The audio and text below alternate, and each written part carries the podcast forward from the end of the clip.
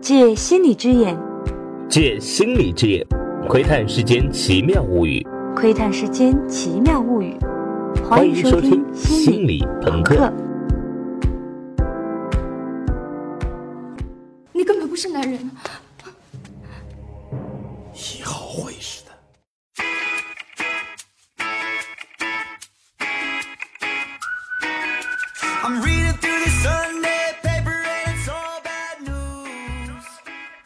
今天呢，我们要聊一聊电影和电视剧里那些坏蛋们的欲望。为什么要说这样一个话题？这是因为我们团队最近读了一本书，叫《我是谁：成就人生的十六种基本欲望》。在这本书里，著名的心理学家史蒂文·赖斯介绍了一个他自己很有名的研究。通过这个研究，他证明了人的基本欲望有十六种。我们每个人的心理的底层都多多少少有这十六种欲望。看着书里列出的这十六种欲望，我和小伙伴们一下子就联想到了一些电影、电视剧里让我们印象很深刻的坏蛋。他们的欲望是什么？他们让我们印象深刻，是因为他们的所作所为对应着这些欲望吗？之所以会对坏人的欲望感兴趣，是因为我们发现，在电影里，好人的欲望一般不会缺位，但坏人的欲望是什么？他干坏事到底图什么？就往往会被编剧漏掉或者交代不清，这都把我逼出强迫症了。我现在在看电影的时候啊，只要片子里有好人和坏人在互撕啊，我脑子里就开始循环一个问题：坏人，坏人，告诉我你们到底要什么？比如说啊，在现在最当红的漫威电影里，很多反派的动机啊就交代的很潦草，像是雷神系列，从雷神一到复联一再到雷神二，里面那个人气最高的反派洛基啊，其实一直啊都算不上是头号反派。那你还记不记得，除了只在彩蛋里登场的灭霸之外，电影里的主要反派都是谁吗？可能我不提醒一下你啊，也想不起来，是一波又一波丑丑的、黑不溜秋的、长得像半兽人的外星人。他们如此相像啊，以至于我都分不清每一部里出来的是不是同一波。他们跟雷神作对的动机是什么？在复联一里，他们入侵地球的目的又是什么？有几个观众还记得？编剧仿佛是在说：你们只要知道有一群群黑不溜秋的坏蛋，你要跟雷神作对就可以了。因为这不是重点，请大家把注意力放在兄弟搞基上。但这样是不对的。在编剧界的圣经故事这本书里，罗伯特麦基老爷子说：“你如果把自己带入坏人，那么他的动机一定是合理的。坏人是他自己那个世界观里的正常人。”这不是原话，但大致是这么个意思。这个观点呢，我在绝大多数情况下都完全赞同。坏人的动机和欲望就应该跟我们正常人、跟电影里的好人没有什么本质区别才对。那是不是说？编剧们只要给电影里的坏蛋安上一种欲望，这个角色就一定塑造成功了呢？那可未必。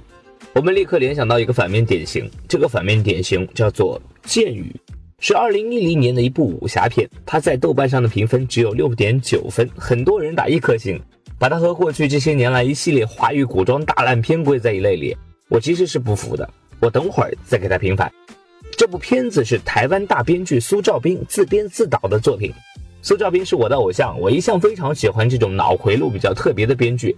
他编剧的《爱情灵药》《三更之回家》《双瞳》《台北晚九朝五》都是华语电影史上风格非常别致的作品，都给我留下过非常美好的观影体验。但这部《剑雨》啊，估计是他的伤心之作。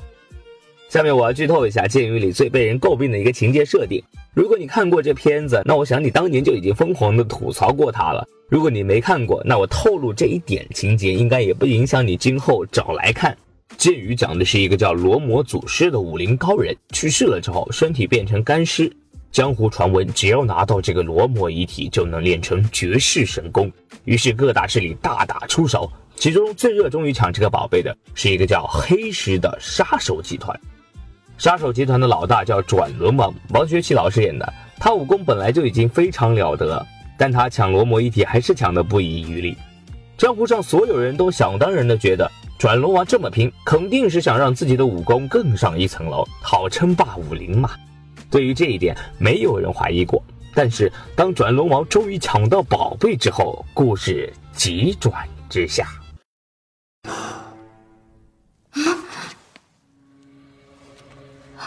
你，我是，你你是太监。现在是，我已经拿到罗摩的遗体了。再过几天，我就会是个真正的男人。你根本不是男人。以后会是的。当年罗摩东渡中原，为了进梁武帝宫殿长出红发，他应该是净过身的。但我检视遗体，罗摩不是太监，而是个正常的男人。为什么？这就是罗摩内功的奥秘。我记得当年在电影院里看到这里的时候啊，整个影院都笑疯了，整部电影的口碑也随着这一声笑场崩溃掉了。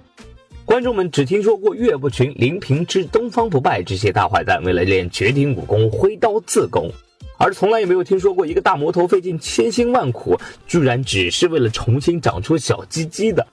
这样的大魔头实在是太没出息了。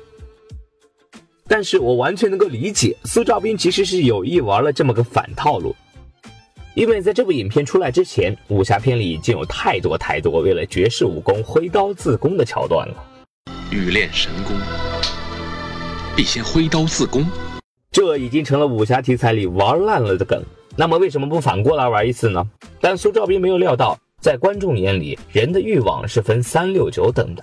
剑雨里的 BOSS 可以叫做精虫怪脑型坏蛋，他们的人生理想就是到处播种，他们对应的欲望就是那十六种基本欲望里的性欲，书里管它叫浪漫，也就是传宗接代的本能。不幸的是。这种精虫怪脑型坏蛋，在观众眼里大概属于所有坏蛋里最 low 的那一种。如果他只是一个小喽啰也就算了，但身为 boss，人生追求居然只有这个档次，那就有点说不过去了吧。虽然人的那十六种欲望其实没有高下之分，你爱江山也好，爱美人也罢，说到底都是为了度过某一个特殊的生存困境，所以其实谈不上哪个高级哪个 low。但是对于大部分观众来说，一个武林宗师以长出小鸡鸡为人生目标，无论怎样都有点接受无能。在一般人心里，各种欲望还是有高下之分的。我自己呢，其实比较能接受欲望没有高下这种观点。我这种脑回路有点异常的观众，是可以完全把剑雨里最大的这个槽点给忽略掉的。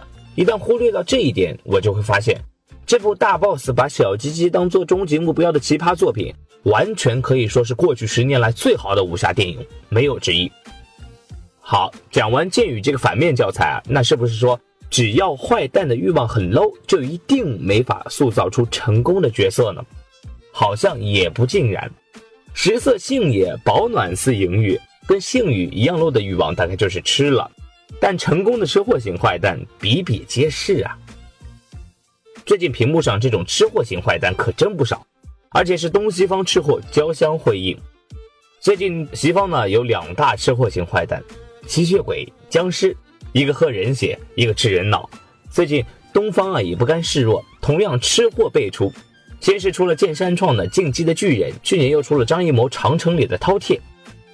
仔细一想，这俩还特别像。巨人和长城里人类都生活在城墙内，都用城墙来隔绝人类和吃货，而且守城墙的人类都是用一种类似体操的技巧，一边飞高飞低，一边打怪。你说巧不巧？为什么长城出来之后，大家都说它是抄袭《权力的游戏》呢？谁在说它抄袭《权力的游戏》？我跟谁急？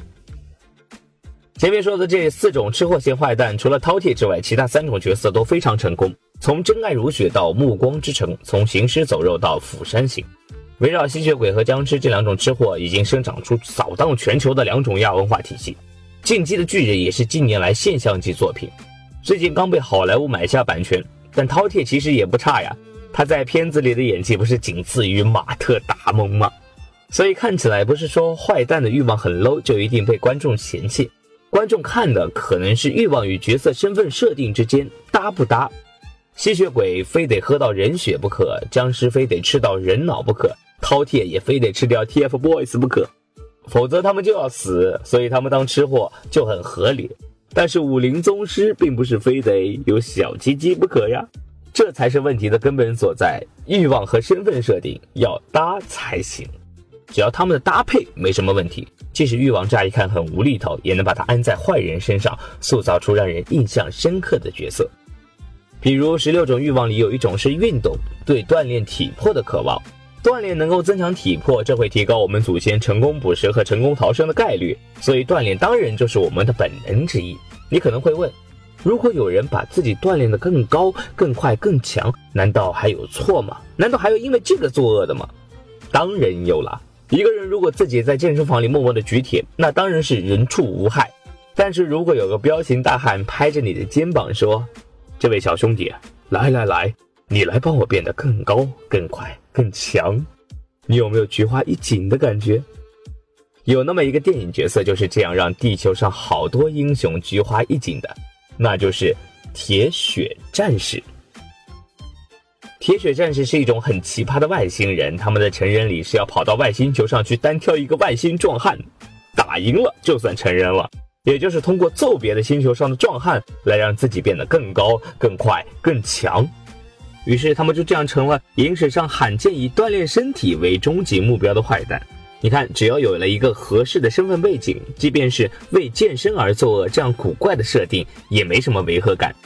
好，我们现在可以回头看看节目一开始吐槽的漫威电影了。给漫威电影的 BOSS 设定欲望有个特别棘手的问题，那就是这些 BOSS 都不是人。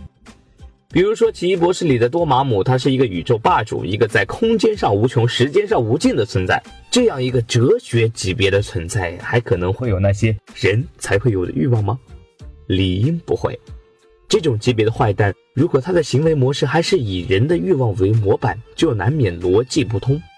在《奇异博士》里，多玛姆的欲望是一个宇宙还不够，要多吞并几个。这其实是编剧们以我们人类这血肉之躯的欲望来推测一个宇宙霸主的欲望，这是不是太没有想象力了呢？我们人类吃了一个肉包子，觉得很好吃，就想再吃一个，这很合理。但宇宙又不是肉包子。我接下来很好奇的是，漫威的另一个大 boss 即将在复联三里登场的灭霸，他的终极目标是什么？如果灭霸也是像多玛姆这样的宇宙霸主，那么要让他的终极目标合理啊，我能想到的处理方式只有两种。第一种处理方法，正面硬刚。既然大魔王是一个哲学级别的存在，那么他的欲望也应该是哲学级的。如果一个血肉之躯最渴望的是永生，那么一个时空上无穷的存在最渴望的是什么呢？跟血肉之躯应该正好相反。一个无穷的存在，他最渴望的东西应该是死亡。走这种正面硬刚路子的神作，我推荐大家看阿西莫夫的短篇小说《终极答案》。在这里呢就不展开了。如果漫威敢按这个路子拍，拍出来的一定是神作。不过我知道他们一定不敢。那么只剩下第二种处理方法，就是往下线走。既然这种哲学般的存在太高山仰止，我们就干脆把它拉低到凡人的水平。复联三的最后一幕可以是这样的：灭霸终于收集齐了所有的无限宝石，打败了复仇者联盟。然后就当被他打得七零八落、躺了一地的复仇者联盟万念俱灰的时候。灭霸伸出镶满无限宝石的手指说：“你们说，全宇宙是不是我最美？你看，把灭霸拉低成一个收集癖加自恋狂，是不是变得既合理又招人爱呢？”好的，我们本期的心理朋克节目到这里就结束了。我是主播振宇，欢迎大家关注我们的公众号“心理朋克”，做最美的宇宙霸主。我们下期再见，拜拜。